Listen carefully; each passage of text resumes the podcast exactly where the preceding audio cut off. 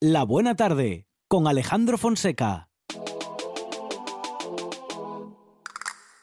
Y era un domingo de xuno brillante como tus huellos. Despertaronme les gaites, sentí que eran pa' mí.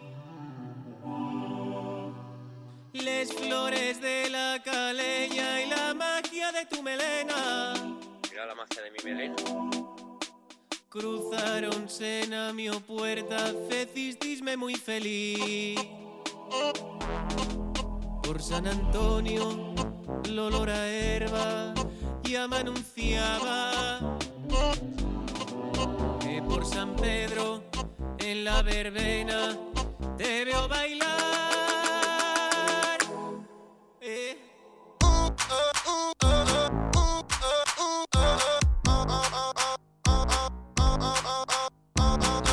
Y seguimos innovando, bueno, seguimos y él sobre todo sigue innovando y ellos que se han unido en un- para esta grabación y para esta canción, La magia de tu melena con Rodrigo Cuevas y Ortiga. Rodrigo, ¿qué tal? Buenas tardes. Hola, buenas tardes, ¿cómo estamos? Muy bien, muy bien. Ortiga, ¿qué tal? Bienvenido. Hola, ¿qué tal? ¿Cómo estamos? Muy bien, muy bien. Bueno, eh, aquí Rodriguín ya es, bueno, pues archiconocido y casi que no necesita presentación, pero vamos a presentar, bueno, pues a todo el mundo, ¿eh? Porque esta, la magia de tu melena, apenas hace unos días que está girando y que la estamos, bueno, pues pudiendo disfrutar. Rodriguín, la magia de tu melena, bueno, no paras y no paras de innovar, ni tampoco, bueno, en fin, de recordarnos que podemos seguir disfrutando con la, con la buena música, ¿eh? Hombre, va, ahora más que nunca. Claro, claro que sí. Bueno, ¿cómo, cómo, cómo surge? ¿Cómo surge este dúo? ¿Cómo surge esta unión, Rodriguín? Cuéntanos. Pues nada, esto es una iniciativa de, de Radio 3, que a través de, de Estudios Mans y de la Fundación Paideia faen estes, estes residencias y a mí falome Carmona de, de hacer estas residencias, no sé, va, yo creo que antes del confinamiento ya empezó a, a falarme de ello, no me acuerdo muy bien. Ujú. Y, y díxome, ¿con quién te gustaría hacer esto? Y yo que quería hacer algo muy verbenero, pues ujú. dije yo, ¿quién lle más verbenero en este mundo que Chicho, que el señor Chicho? Y ahí estamos. Bueno, bueno, bueno. Eh, Chicho, por alusiones. Sí, joder, yo encantado de que Rodrigo haya pensado en mí, que además, joder, yo creo que el manual de cortejo es de los discos que más escuché, por lo menos en los últimos dos años. Mm, Y, mm. para mí, pues era un honor, que no sé, poder hacer algo al lado de Rodrigo Cuevas y, yo qué sé, aprender de sus procesos y tal. O sea, para mí es un honor que me llevo para siempre, ya. Bueno, un honor que para mm, eh, poderlo grabar eh, estuvisteis ahí, bueno, cuatro días, entre el 7 y el 10 de, diciembre, eh, mezclado y masterizado en The Grove, el, el 18 de diciembre, y bueno, pues esto está recién, recién, recién salido, ¿eh? Eh, bueno, Rodrigo, um, vas, a, vas a seguir, bueno, pues contando con este tipo de colaboraciones, vas a seguir avanzando en ese camino en el que bueno, eh, te vas dando esos gustos, ¿no? De grabar eh, y trabajar con, bueno, pues con quienes has admirado siempre también. Siempre presta mucho hacer colaboraciones para mí porque es un aprendizaje muy grande, porque muchas veces los músicos enseñannos a hacer música, enseñanos a dar, pero no nos enseñan las técnicas de, de creatividad. Y cuando estás con otro, con otro músico, con otro artista, lo que aprendes en realidad, aparte de divertirte y hacer un temazo, como el que hicimos, eh, yo aprendo mucho de los procesos. Yo, por ejemplo, soy muy malo con las yetres y Chicho siempre fa les yetres mm, propias, que yo y una cosa que no fago porque trabajo mucho con la música tradicional y entonces eh, pues el dar con Chicho pues aprendo como como el fa con las yetres y siempre ye- no sé, hacer colaboraciones y aprender para mí. Aparte del, del resultado que siempre es muy guapo eh, a mí encanta más hacer colaboraciones por esto. Y además poder hacerlo así en formato residencia que tienes un estudio de lujo como y el de Estudios Mans durante cuatro días para nosotros con todo el personal y con todo pues bueno que yo soy la maravilla Ujú, ujú. Chicho, ¿cómo definirías a Rodriguín, a Rodrigo Cuevas? ¿Qué dirías de él? joder, pues que es un referente de los que no quedan y que eh, ojalá, pues no sé, todo el mundo en su región tuviese pues alguien que, mira tanto por el, yo que sé, por lo que es propio de ahí y, como se dice, que no es, o sea, que no se puede encontrar en otro lado. Y yo creo que también además en las épocas que que vivimos, que es todo pues un mundo hiperglobalizado y que parece que da igual que estés en Madrid que en, yo qué sé, que en Roma, que el centro es lo mismo, pues me parece súper importante que haya gente que apueste por, por lo que es únicamente suyo y yo, pues la verdad que de mayor quiero ser así, pues joder, un aprendizaje de la hostia, ¿sabes? O sea, es que para mí, yo sigo ahí en, en la nube de esta semana. Bueno, bueno. Eh, bueno, Rodriguín, eh, toca definir a Chicho ahora, ¿eh? Pues va, para mí fue una sorpresa. A ver, yo sabía que que había mucha magia en esa melena porque porque yo lo voy a actuar un día en el Prestoso en Cangas, en un festival que hacen en Cangas de Arcea y yo dije, "Buah, este tío es muy guay." A mí me mola la gente así auténtica, que que fan las cosas como como ya apetece y no sé, como que tiene algo auténtico, genuino y entonces pues vamos, Chicho ya sí, auténtico. Chicho ye, como lo veis, pum, como lo veis encima del escenario, pues luego llegábamos al piso donde estábamos durmiendo, ahí en, en María Pita, en Coruña, y era como estar con él de concierto, era igual. Bueno, pues Chicho es Ortiga y, eh, y al igual que Rodrigo Cuevas, en esta La magia de tu melena, están ambos en eh, la voz, en los sintetizador, sintetizadores y en la percusión. Rodriguín, Ortiga, muchísimas gracias y enhorabuena, una A ti. fusión fantástica y una muy buena nueva propuesta. Compañeros, os seguimos Muchas escuchando gracias. y disfrutando. Gracias. Muchas gracias. Gracias. Cuando tú entres al baile, aplaude medio rodiezmo. La otra mitad no te aplaude porque tu bailes pa' mí. Por San Antonio, Lora Herba ya me anunciaba que por San Pedro, en la verbena, te veo bailar.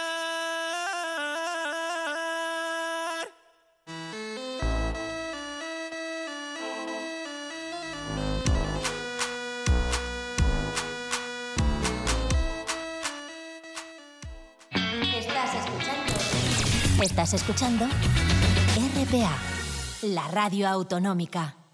La buena tarde con Alejandro Fonseca.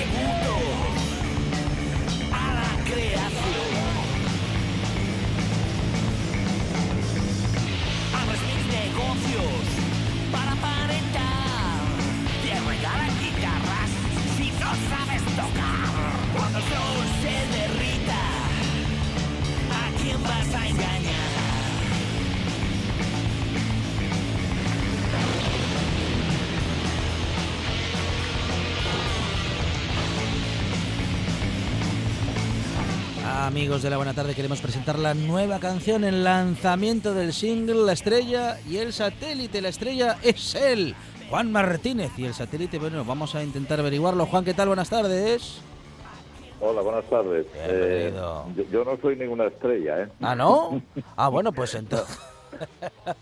Pues en este No, no, binomio... No, no, no, no van por ahí los tiros. Bueno, bueno, bueno, la estrella y el satélite, nuevo lanzamiento, nuevo single de Juan Martínez. Bueno, Juan, ¿qué tal? ¿Cómo va todo?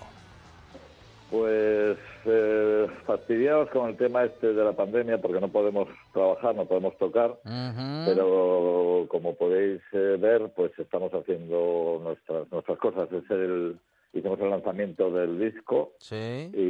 y, ahora es el segundo vi- videoclip que, que traemos de él. Bueno, hablando, hablamos con Juan Martínez, eh, líder de Los Ruidos, y aunque él lo niega, bueno, pues estrella de la música en Asturias, eh, mm, eh, integrante de una familia que ha hecho, bueno, que ha hecho mucho ruido, pero sobre todo ha hecho muy buena música en nuestra región. Juan, eh, tan necesaria la música, bueno, como siempre y más que nunca.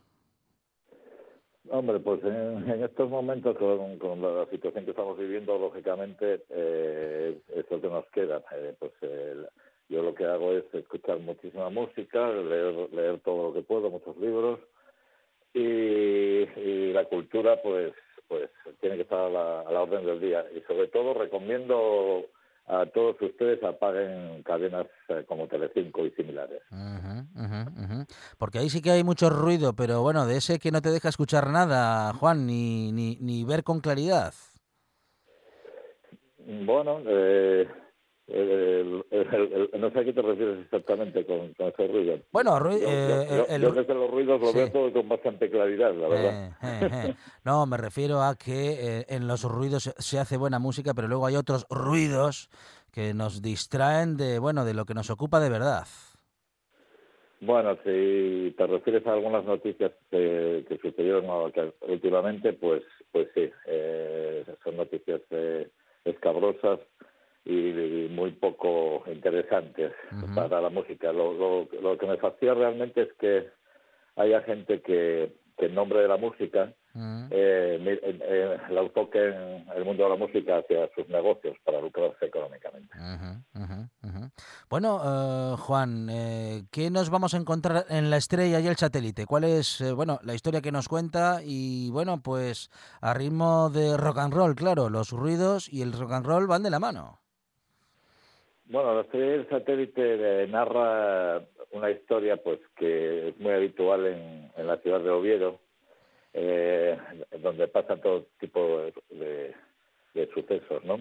Y eh, cuenta la historia de un chaval que por sí mismo no es nada, nunca fue nada, y tiene que arrimarse a otros, a gente, digamos, más famosa eh, eh, para lucirse, ¿no?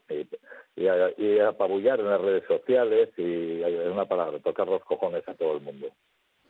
Algo que en redes sociales está sucediendo bastante, ¿no? Últimamente hay una afición por esa actividad, Juan. Pues sí, un personaje que, que le han cerrado varias varias cuentas en, en Facebook. Ahora figura como un tal Moretti o algo así, porque ya le han cerrado tantas cuentas que ya, ya, ya no sabe por dónde aparecer. Y pero ahí sigue, sigue y encima eh, tiene muchas influencias, es un personaje peligroso en la ciudad de Oviedo, porque eh, es- eh, como es un trepas, se ha acercado, en principio se acercó a mí, después se acercó a, a otra persona de- eh, famosilla y logró eh, pues posicionarse en temas de ya de, eh, de- de, digamos municipales de alcaldía no Eh, como coordinador de un concurso que tiene un buen follón ahí y envenenando y todo el ambiente de la ciudad de Oviedo. Lo que pasa es que esta ciudad, eh, si denuncias algo, no sé qué pasa, es una historia ya muy común desde la regenta, que si denuncias algo, la gente parece que se pone en contra de ti en vez de ponerse a favor. O sea, siempre parece que están a favor del, digamos, del delincuente, ¿no? Bueno, con esta historia, Juan, eh, sí que vais a hacer mucho ruido, ¿eh? Bueno, pues eh, esperemos que pase todo esto de iniciar una gira rápida porque la verdad es que eh, estamos haciendo muchas cosas, como te digo, en casa y componiendo para Ujú. nuevo disco, pero lo que realmente nos apetece es coger la furgoneta y perdernos lo más lejos de, de aquí, ¿no? Lo más lejos de Asturias. Bueno, y eh, eso de, de girar, claro, ahora mismo, como dices, hay que trabajar en casa. Lo de girar está, eh, bueno, más que difícil, imposible en este momento. Ahora mismo está eh, imposible. De hecho, teníamos algunas fechas que fuimos suspendiendo y, y también nos han suspendido, eso hay que decirlo. Festivales, pues, eh, y, y, hay, y hay que apretar eh, un huevo contra otro, como vulgarmente se dice, y esperar pues a que todo esto pase, ¿no? De todas maneras, eh, lo que quiero decir, y ya, ya comenté en alguna ocasión, es que si la hostelería que sé que muchas familias dependen de ella, está jodida. Eh, la música está mucho más jodida, pero nosotros aguantamos más. Creo que somos más duros y nos quejamos menos. Bueno, ¿será que los artistas en general y los músicos en particular estáis acostumbrados a esto de las crisis? Prácticamente el mundo de la música mm, ha estado en crisis casi que en todas las épocas, ¿no? Bueno, desgraciadamente vivimos en un país en el que eh, la cultura se, se mima poco, o sea, no, no solo no se mima, sino que parece que se patea y, lógicamente pues los artistas parece que todo el mundo está acostumbrado a verlos pues que debajo de un puente, cosas de estas, o pidiendo en la calle. Parece que esto es lo habitual del artista, a no ser, a no ser que un día pegas un pelotazo y entonces todo el mundo, wow, qué bueno es, y qué grande, qué, wow, y encima lo conocí yo cuando no era nada. Es muy típico de, de las Asturias profunda de aquí, ¿no? La estrella y el satélite, nuevo single, nuevo lanzamiento de los ruidos que hemos comentado con, bueno, pues con su estrella, Juan Martínez. Juan, compañero, muchísimas gracias. Un abrazo. Venga, muchísimas gracias a vosotros. Un saludo a todos. En las redes sociales eres un semidios. Juegas muy bien con la izquierda, pero te gustabas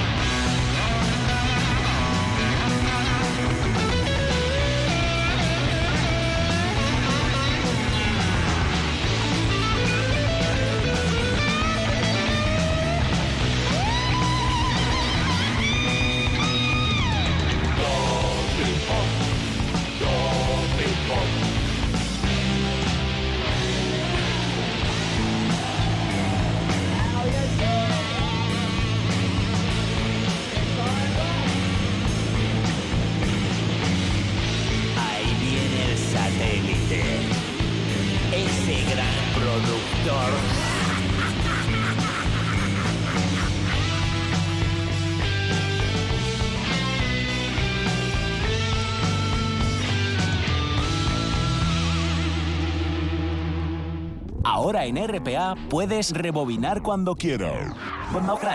Rebobinar cuando quieras. Accede a www.rtpa.es y disfruta del servicio a la carta de RPA.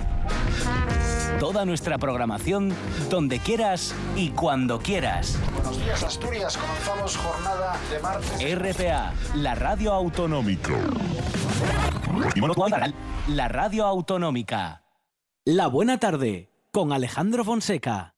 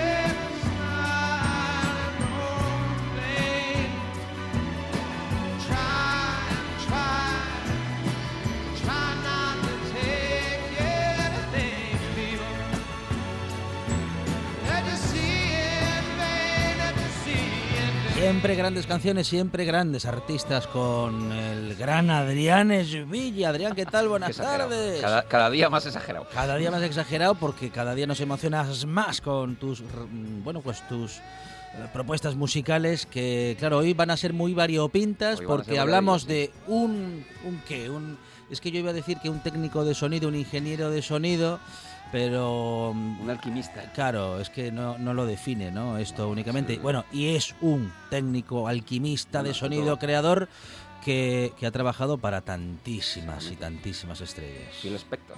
Phil Spector.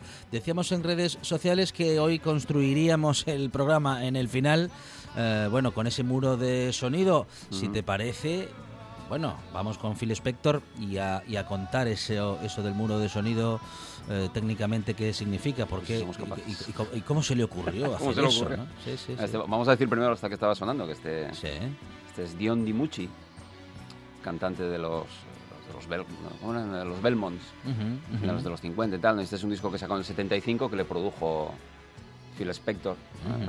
Back to the Night, algo así se titulaba, que es una maravilla, es un disco muy melancólico, muy romántico y tal. ¿no?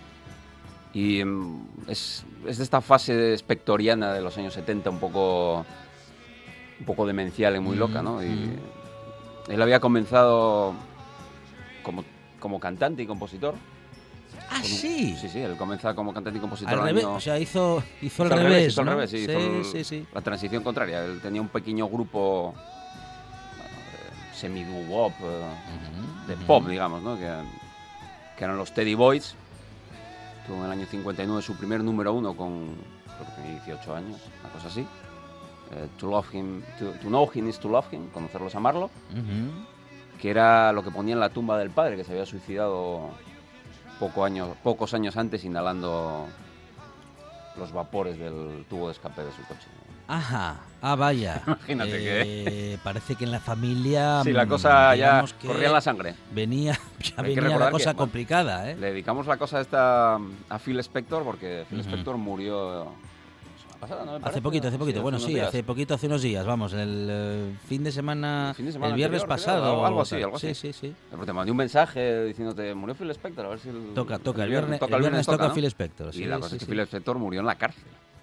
Murió en la cárcel eh, con una condena por asesinato, Ujú. eh, por haber matado a tiros a su última novia, eh, Lena Clarkson, una, una antigua actriz que Ujú. era dueña de un restaurante en, en Hollywood y, y- y le pegó un tiro en una noche, en el año 2006, una cosa así, ¿no? O sea, terrorífico. La- la- las historias de terror que rodean a Phil Spector están al nivel de las historias de, de su genio. Mira, esto que está sonando son los Teddy Boys con, con Conocerlo es amarlo. Just to see him smile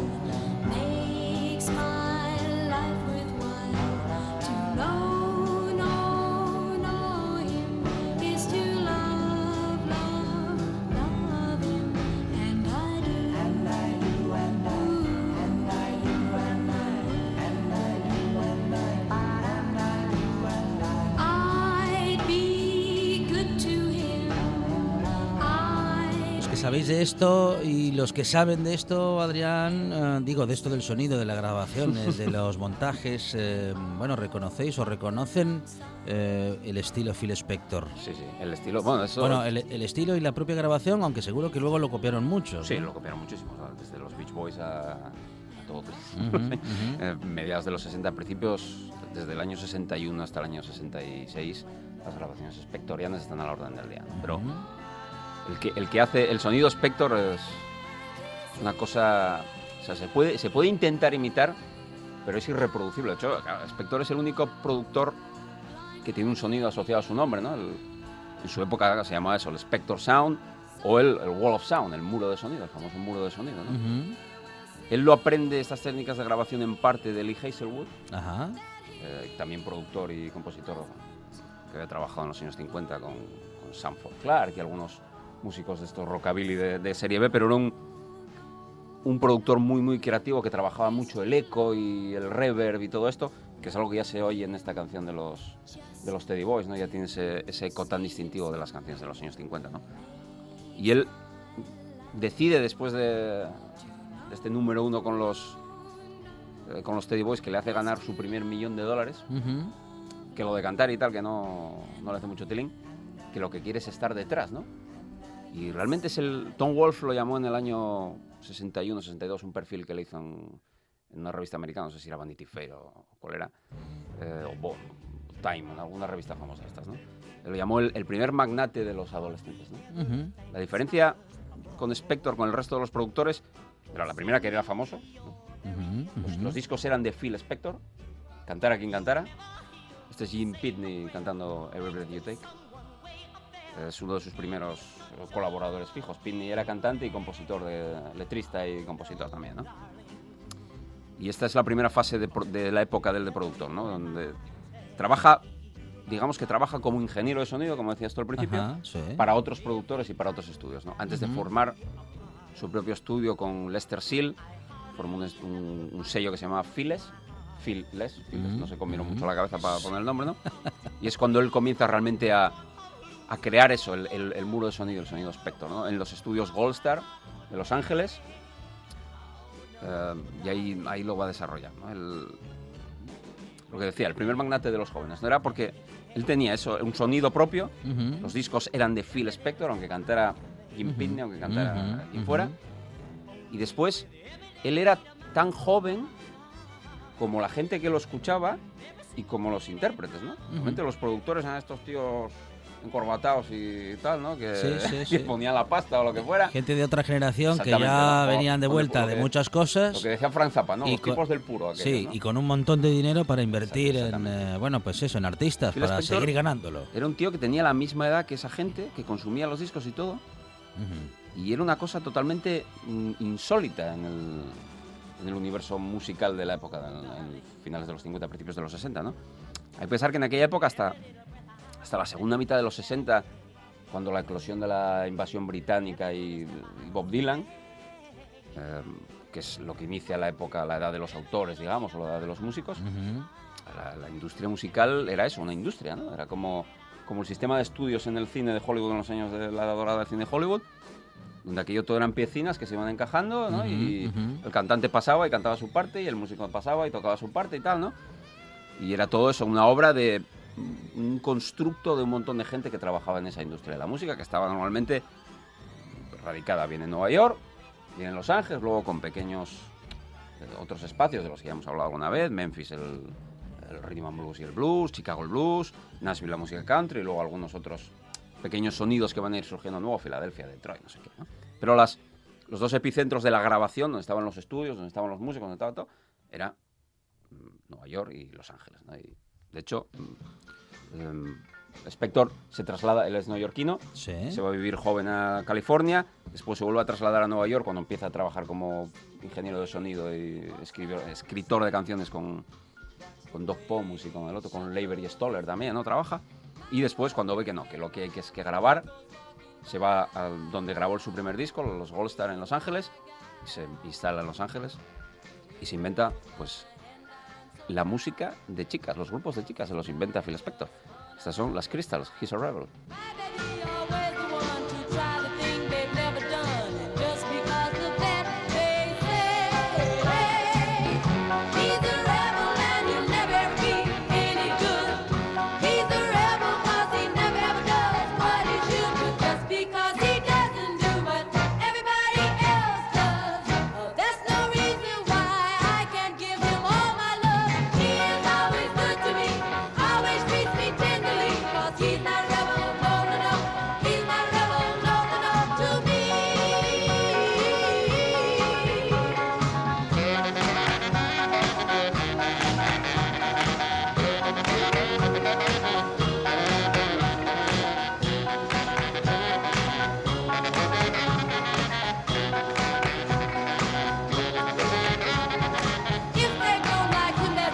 estamos de la, bueno, no, no tanto de la vida como sí que de lo artísticamente logrado por Phil Spector, eh, de su legado y de sus logros, eh, Adrián. Sí, sí. Esta, esta- estas son los Crystals, que es el primer grupo de chicas que él se inventa.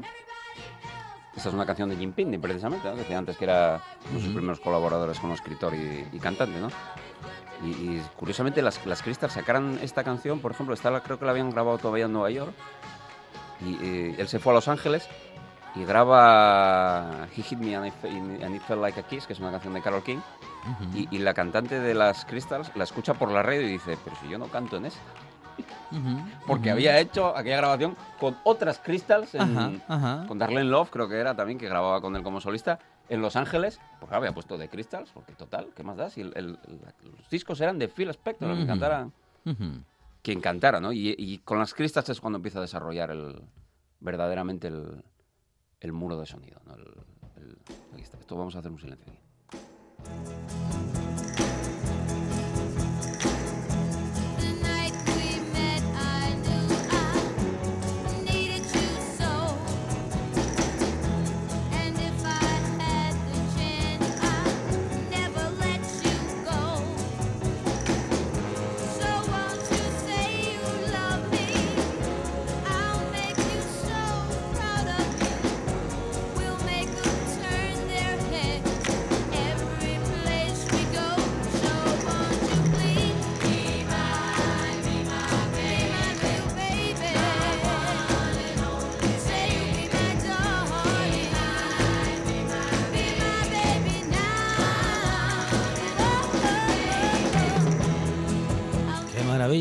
Esto es una bestialidad. Esto, esto es una de las mejores canciones de la historia de la música, así de, así de simple, ¿no? Y, el- y un grupo que cambió el. Igual que los Beatles lo harían años después, las Ujú. Ronettes es un grupo que cambió el devenir de, de la historia de la música. Nos vamos a la anécdota que siempre cuenta Brian Wilson, que le iba conduciendo tranquilamente con su novia su Cadillac recién comprado con los éxitos surfistas que había hecho el año anterior. De repente sale por, la, por las ondas Bima Baby y hace así. ¡pum! Aparca al lado del. y se echa las manos a la cabeza diciendo, ¿pero esto qué, esto qué es? ¿Esto qué es?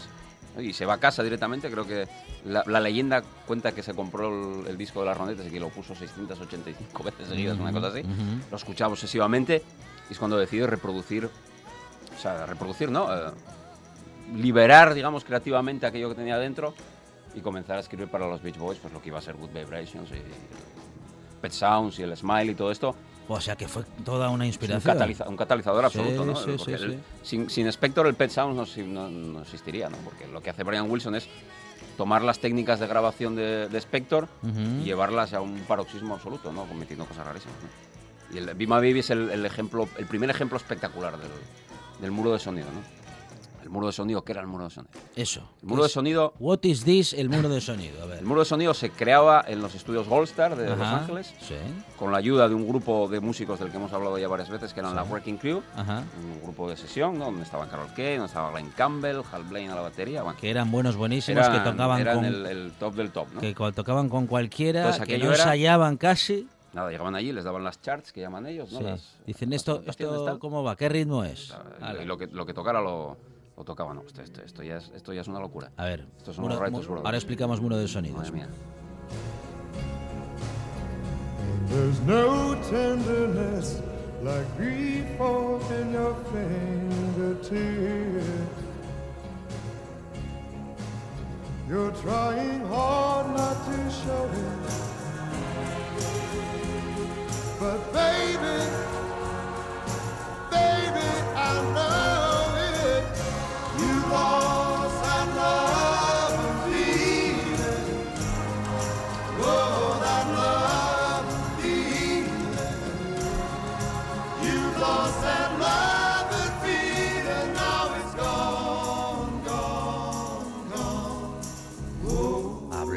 de grandes canciones. esto es una locura. Esto es, esto es la obra maestra de Phil Spector. La obra maestra del Wall of Sound. Esto es la definición del Wall of Sound. ¿no? Si, si Be My Baby es la canción, la primera canción que digamos que lo presenta plenamente formado, el, el You Love That, That Loving Feeling de los Righteous Brothers, es la apoteosis del, del muro de sonido. ¿no? O sea, esas voces con ese eco, Ujú, que parecen ujú. eso, parecen una coral cantando en una iglesia. Sí, sí, sí. O sea, es alucinante, ¿no? Esto se conseguía, te decía antes, ¿no? El- los Gold Star, la Working Crew, estaban ahí tocando, era un estudio relativamente pequeño, Ujú. no exageradamente pequeño, digamos, tamaño estándar, no era un- no era de lujo de aquello, como los que tienen en Capitol, Frank Sinatra, que hablamos aquí el día, tal, ¿no? Ujú, ujú. Pero allí metía el tío, pues, 30 músicos, ¿no? Wow. Por ejemplo, ponía un, un micrófono y alrededor del micrófono había seis guitarristas, tocando a la vez. Había dos baterías, instrumentos de percusión, pues los que, te- todos los que te puedes imaginar. Eh, bajo y contrabajo. Eh, tres pianos, lo que fuera. Wow. Todo tocando a la vez. ¿no? Había como unos cubículos Ujú. y alguna gente se metía en los cubículos y tal. Los micrófonos estaban encima. Entonces lo que sucedía era que, o sea, si tú tocas, es como si yo, mi voz, estuviera sonando también a través de tu micrófono. ¿no? Ajá, Porque ajá. los músicos llaman bleeding, ¿no? O sea, Sí. como sangrando en otro micrófono, ¿no? Ujú, ujú. Entonces, la música de uno entraba en los micros de los otros y todo aquello se iba haciendo como una sola masa. ¿no? Ujú, ujú. Desaparecían los solistas Sí. y todo se convertía como en una unidad homogénea que luego Spector conseguía a base de obligar a los músicos a tocar distintas veces la misma nota, ¿no? Un poco como Stanley Kubrick, este famoso que Stanley Kubrick obligaba a los actores a repetir 28.000 tomas para que se cansaran de actuar, dejaran de actuar y lo soltaran aquello allí como diciendo, me dejan en paz, te lo digo y tal, ¿no? Pues los Spector les hacía lo mismo a los músicos, ¿no? Hasta que tocaban aquello automáticamente, todos al unísono, y digamos que la música desaparecía y lo que quedaba era el sonido. Y luego, esas voces y, esas- y esa música, ese sonido, lo pasaban a través de un, a través, a través, a través de una celebérrima cámara de eco que tenían los estudios Goldstar, que era la mejor de los Estados Unidos por lo visto. Estaba construida debajo del estudio. Ujú. Era una, un cubículo trapezoidal con unas paredes de cemento de, qué sé yo, de metros y metros, ¿no? recubierta por dentro de cerámica. Se entraba por dentro de un- una portezuela así como de 50 centímetros. Ajá. Metían allí el máster con sus micrófonos, lo pasaban allí y recogían el eco de lo que estaba sonando. Y a su vez eso, Spector lo colocaba en capas sobre la grabación, que todavía le parecía poco, llamaba a otros cuatro guitarristas, tocaba y eso lo volvía a colocar en otra capa encima del... Hasta que eso, que se convertía todo en, en un muro de sonido. La canción o la música desaparecía y quedaba el sonido. Qué locura, ¿no? Un, un proceso... mm, Era algo que además que es que solo sabía hacer él. delirante, Solo sabía hacer ¿no? Él estaba allí, lo oía, decía, no, aquí hace falta más no sé qué. O, el técnico le decía, la Levine, que era el técnico, le decía, pero esto está sonando como... Esto está sonando muy mal. Y decía, no, no. Lo que suena ahí dentro da igual. Lo que cuenta es lo que, lo que estamos recogiendo aquí, lo que oímos nosotros. ¿no? Estos son Ike y Tina.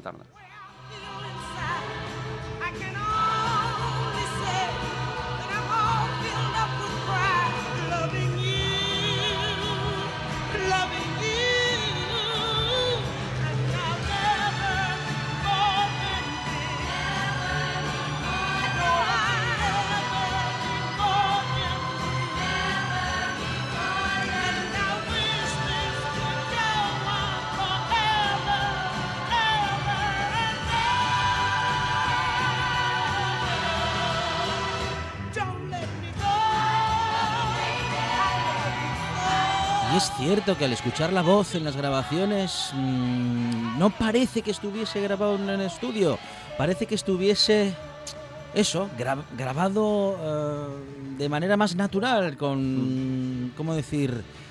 Parece que estuviese aquí, aquí cantando. Eh, La voz normalmente la pone en primer plano Ujú. y es como si la música, el sonido ese, Claro, estuviera claro. empujando detrás y corriendo Sí, detrás. sí, sí. Como si la voz escapase del muro de sonido ese que viene detrás de ella, ¿no? ujú. Especialmente las grabaciones estas con Nike y Tina Turner, porque Tina Turner tenía esa energía brutal. Brutal. Entonces, esas sensaciones en esta y en Riverdale Mountain High, que es una, otra de sus obras maestras, es, es muy exagerado ese efecto de, del, del sonido persiguiendo esa voz y cómo la, la canción boom, parece que va acelerando constantemente, ¿no? Y esta canción, esta canción hizo el 114 de la lista de éxitos.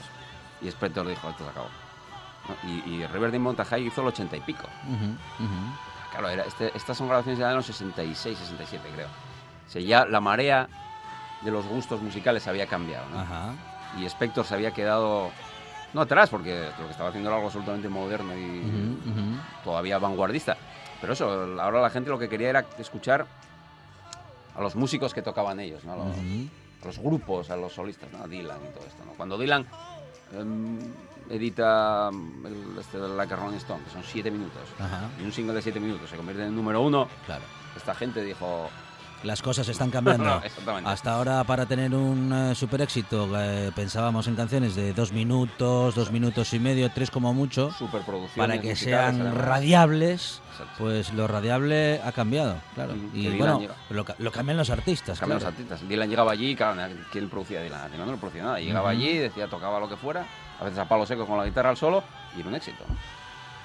Pues, pues claro, pues estas superproducciones espectorianas caen un poco en desuso. Él sigue produciendo, ¿no? Produce los Checkmates, tiene un disco muy bueno con los Checkmates a finales de los 60, y es cuando la primera época en la que él eh, desaparece de la escena, ¿no? Ajá. Se va a vivir a su mansión de psicópata en, Ujú, en Los ujú. Ángeles, Sí. donde corría las cortinas y era todo el día. Todo noche, negro. Con los hijos que se había comprado. Esto no es una exageración, literalmente. Él estaba casado con Ronnie Spector, a la que trató, a la que maltrató brutalmente durante toda su vida, Ujú. hasta que Ronnie Spector se marcha un día de casa descalza para que él no sospeche que se va a marchar y se pira. Y, y a Ronnie Spector le había regalado dos niños en una Navidad. Dijo, toma, dos hijos. Wow. Estaba como una, como una regadera. Sí, sí, sí, un, sí, era un tarado total, ¿no? Y aquí este es el tío que lo, que lo recupera, John Lennon. Este es Instant Karma. Nada menos. El, el primer single que saca Lennon en solitario con Yoko.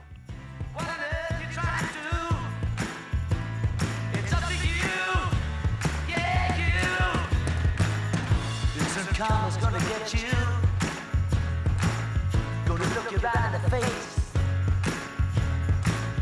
Better get yourself together, darling. Join the human race. How in the world you gonna see? Bueno, estamos con John Lennon solista, pero en la- eh, con los Beatles o en Los algún Beatles. disco o alguna canción eh, estuvo. Phil? él- bueno, él es el que acaba con los Beatles, vamos. Ah, sí. Él, él no produce, sino que mm, eh, edita eh, lo que va a ser Let It Be, Ajá. que iba a ser Get Back. Ajá. Cuando mm, Sí, es un disco sí. que Paul McCartney se le ocurre para reunir a los Beatles de nuevo. Ajá, ajá. Un disco donde ellos van a grabar otra vez juntos todos en el estudio, porque los discos anteriores de, de los Beatles lo que hacían era Paul, Paul McCartney tenía una canción, iba para allá, le decía a George Martin, tráeme esto, tal, tal, la grabamos, la grabamos como yo quiero, tal, y cada uno hacía sus canciones, luego las juntaban y era el disco, ¿no? Y la cosa se estaba descomponiendo y Paul McCartney decía, vamos, para, vamos a hacer un disco donde estemos todos Vamos a hacer otra grupo, vez, vamos a hacer un disco de grupo". ¿no? Y acaba siendo todo lo contrario, ¿no? De hecho, el disco que se, que se iba a titular Get Back, que es Regresa, se titula Let It Be, que es, De- ala, pues ya, sí, déjalo. déjalo ser. Y el- las, Suéltalo. los masters los edita Phil Spector añadiendo todas sus capas de sonido, todo su modo de sonido, que a Paul McCartney lo espanta y, y dice que,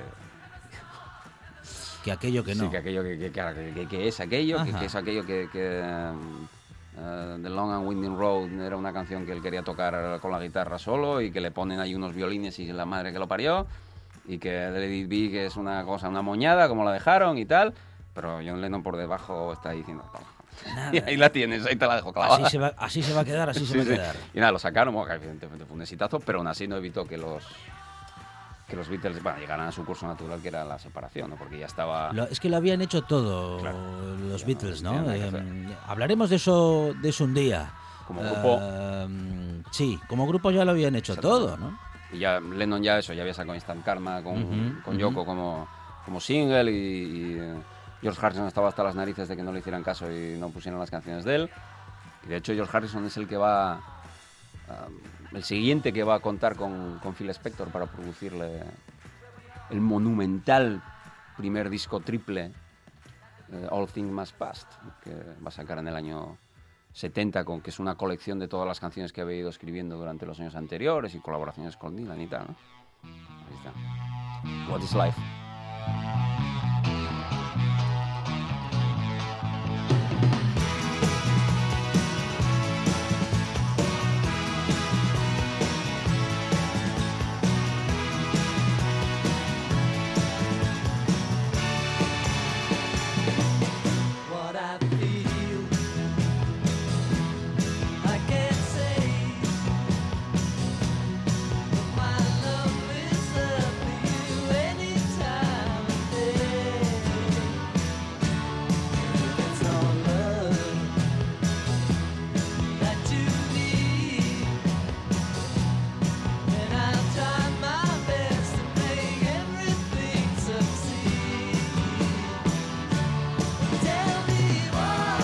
Buenas canciones, grandes bandas, siempre con Adrián Esvilla, claro que sí. Qué guapa George Harrison. Ah, qué bueno, Este ¿eh? disco es precioso, es una, es una, bah, es una obra maestra para mí. Es- es- no hizo discos tan buenos luego Harrison en solitario, porque claro, cuando haces un disco triple, Claro. donde, donde vuelcas todo aquello, donde toca Eric Clapton y todo Rangren y los, los Badfinger al completo y Ringo tocando la batería y Phil Spector te produce y la madre que lo parió. Eh, Eso ya no se puede Claro, mejorar. eso o se- sea. no se mejora. Además, lo- eso es un disco que hizo en un entusiasmo, ¿no? como una liberación. ¿no? Y, y creo que Spector traduce muy bien eso en la producción. Que esta versión que estamos escuchando está un poco desgualizada. Es un, Ujú. es un remasterizado que hicieron despo- años después porque George Harrison dijo, sí, igual, que, igual nos pasamos un poco con, con- con tanto ladrillo en el muro, vamos a quitarle dos o tres, vamos a quitarle dos o tres guitarras, ¿no? Que ya con, con 17 ya va a ser bastante. Y, sí, bueno, la, la grabación parece ser que era en plan así, ¿no? Era las escuchaban, habían tocado siete la guitarra allí y después decían, no, todavía yo creo que nos faltan dos guitarras. Entonces iban, iban Josh Harrison y, y Todd Rundgren allí, iban, pic, pic, pic, pues tocaban ahí otra, otra cosa y venga, y otra capa. ¿no? Pal, el disco es una pasada, es una maravilla. Y es, es un poco, marca un poco la tendencia con de los trabajos de Spector en los 70. ¿no? En, los, en los 60 lo que decía antes, ¿no? Él era, hacía discos de Phil Spector, que cantaban las Ronettes, cantaban las Crystal, cantaban The Love, indiferente, los discos eran de Phil Spector. Cuando en los 70 empieza a trabajar con John Lennon, con Josh Harrison, con Leonard Cohen, con los Ramones, son discos de ellos. Y eso es algo que Spector no... No soportaba. No. Ujú. No, es que ni lo soportaba ni lo dejaba No, soportar. no, es que no. no lo entendía, no le cabía en la cabeza. no, no, no, no iba con él. Pero a mí, si me traéis a mí y para hacer un disco que sea mío, ¿no? Entonces hacía cosas en plan marcharse con los masters. Ajá. ¿no? Que era, que era- o sea, lo- no, hacía una, no hacía aquello para fastidiar a John Lennon o para fastidiar a Leonard ujú. Cohen. Era que era lo mismo que hacía cuando grababa con los ronetes, ¿no? Lo grababa, se marchaba con los masters a casa, se ponía en su estudio en casa y, pum, pum, pum, Lo y decía, toma el disco. Claro. Por las ronetes, ¿qué, qué iban a decir? Pero no le preguntaba nada Claro, a nadie. ¿no? Pero cuando le haces eso a George Harrison, le haces a bueno, con John Lennon, con John Lennon casi acaba aquello. Acaba. El primer disco parece ser que lo grabaron bueno, meno- meno- medio bien. El primero de John y Yoko, el Imagine. Un disco es muy bueno también, pero el segundo ya que era el- aquel rock and roll, que Sí. donde John Lennon hacía versiones y tal, ¿no? ajá. Bueno, ese ya acabó en cataclismo. Pero ¿no? gran disco, ¿eh? Sí, es un disco bueno, pero cataclísmico. Sí, Casi sí. acaba. Bueno, es muy famosa la anécdota que, que Phil Spector, que iba armado desde los años 60 siempre, Ajá. saca la pistola, pega un tiro en la cabina. Ujú. Y, y John Lennon, que estaba ya hasta aquí, dice: Mira, pégame un tiro si quieres, pero no me dejes sordo. Ya que guau, estaban los dos alcoholizados perdidos y guau, es, es un, es un- lees sobre, la grabación aquella y es, es demencial. ¿no?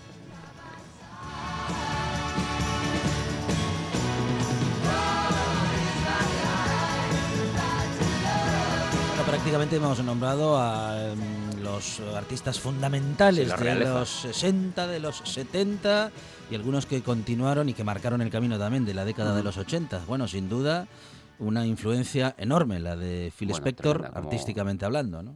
como, no solo como técnico, sino como, como creador. Mira, este es, este es Leonard Cohen, Death of a Ladies Man. Es- este disco me parece una preciosidad. Es un disco que eso, le hizo eso, lo que te decía antes, ¿no? Cogió, lo grabó. Leonard Cohen no se enteraba de nada cuando estaban grabando. Decía, Ujú. "Este tío, pero yo no entiendo nada de ¿Qué lo que está hace. haciendo? No entiendo nada de lo que hace. Desaparece tres meses. Y tal, se desapareció. Le- Otra tiene otra con la pistola, que le pone la pistola en la cabeza. No en plan que le apunta, ¿no? Sino Sí. que, que lo abraza así, con una pistola así. Y. Leonard Cohen allí diciendo, madre mía. ¿Dónde? ¿Quién? o sea, eh, ¿quién me mandó Sí, a mí? a mí quién me, a mí quién me engañó a mí al llamar a este muchacho? Y, y eso, llega allí y le, y le da el disco. Y dice, hala, ya está. No, ni Phil Spector se lo dio, ¿no? Sino la compañía. Toma, ya está, lo vamos a sacar. ¿Cómo que lo vais a sacar? Pero si no... Si yo no... Pero, y, las voces, pero... No escuché nada, ¿no? Sí, sí, sí, yo no, no hice la... Pensaba que había grabado... pues sí, canta toda la todas las canciones tienen esta letanía así, ¿no? Y él quería volver a grabarlas y tal, ¿no? Yo creo con buen criterio, porque luego años después él ya habla distinto de este disco. Dice que sí que es un disco fallido, pero que en el fracaso ese hay una, hay una belleza especial. Y yo creo que es eso, ¿no? Es un disco sobre el fracaso, Ujú. fracasado a su vez, ¿no? Y creo que captura absolutamente el estado sentimental, mental, espiritual de Leonard Cohen en aquel momento. Es un disco absolutamente decadentista en sonido y en todo. Ujú. Y, y para mí estos son los tres mejores discos que él produce en los 70, el de Dion, es un disco romántico y melancólico. Suena eso. El All Things Must Pass de George, Co- de George Harrison es un disco de entusiasmo, de felicidad, de celebración espiritual y todo esto. Suena a eso. Y el disco de Leonard Cohen, que es un disco de patetismo, de decadencia, de dolor, suena a eso, ¿no? Y, y esta para mí es la- una de las obras maestras de Leonard Cohen, el, el Death of a Ladies Man. Now the master of this landscape, he was standing there at the view with a sparrow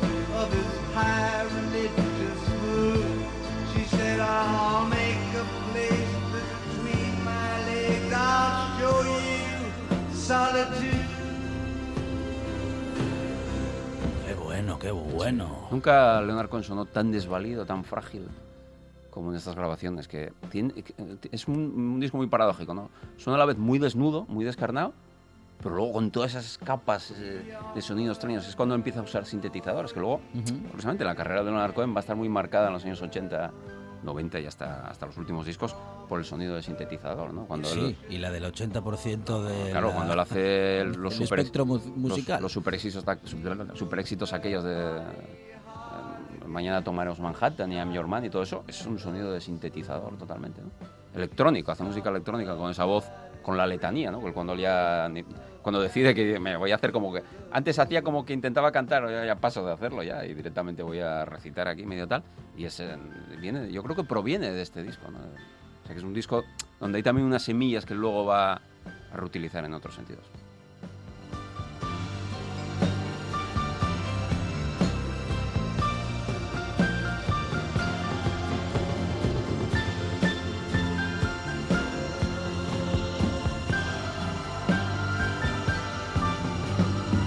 Será muy difícil, pero tenemos que elegir una canción para terminar el eh, programa, Adrián. bueno, si quieres puedes elegir tres y lo tiramos a suertes. Eh, pues yo creo que otra de. o el Chapel of Love de Darlene Love, quizás, o la versión de los Crystals de Darlene Love, que es una canción muy sencilla pero que me gusta mucho, es muy bonita. Eh, De las rondetes casi cualquier cosa, porque las rondetes es- es una locura de grupo, donde cualquier cosa que pongas es una obra maestra. O el River Deep Mountain High de Ike Tina Turner, quizás es. Eso es, el- es otro de los de los discos apoteósicos del, del muro de sonidos. El muro de sonido es el River Deep Mountain High Ah, de bueno. Ike Tina. Pues entonces nos, va- nos vamos, ¿eh? Nos vamos con eh, Ike y Tina Turner, aunque a nosotros en esta buena tarde nos gusta decirlo al revés. Eh, Tina Turner y el otro. Sí, el otro. Otro, otra gandalla. Otro. como macanuda. Otro espectoriano en el peor sentido de la palabra. Sí.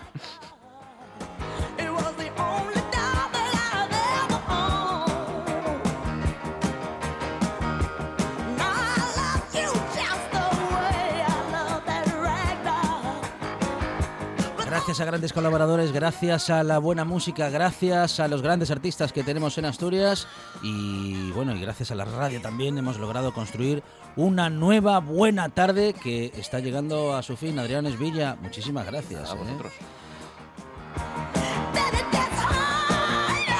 Spector eh, construyó el muro de sonido y nosotros hemos construido una tarde de radio que, como decimos, llega a su final. Llegamos a las 8 de la tarde en unos minutos y nos despedimos. Buen fin de semana para todos y para todas. Regresamos el lunes con más buena tarde, más construcciones y más radio.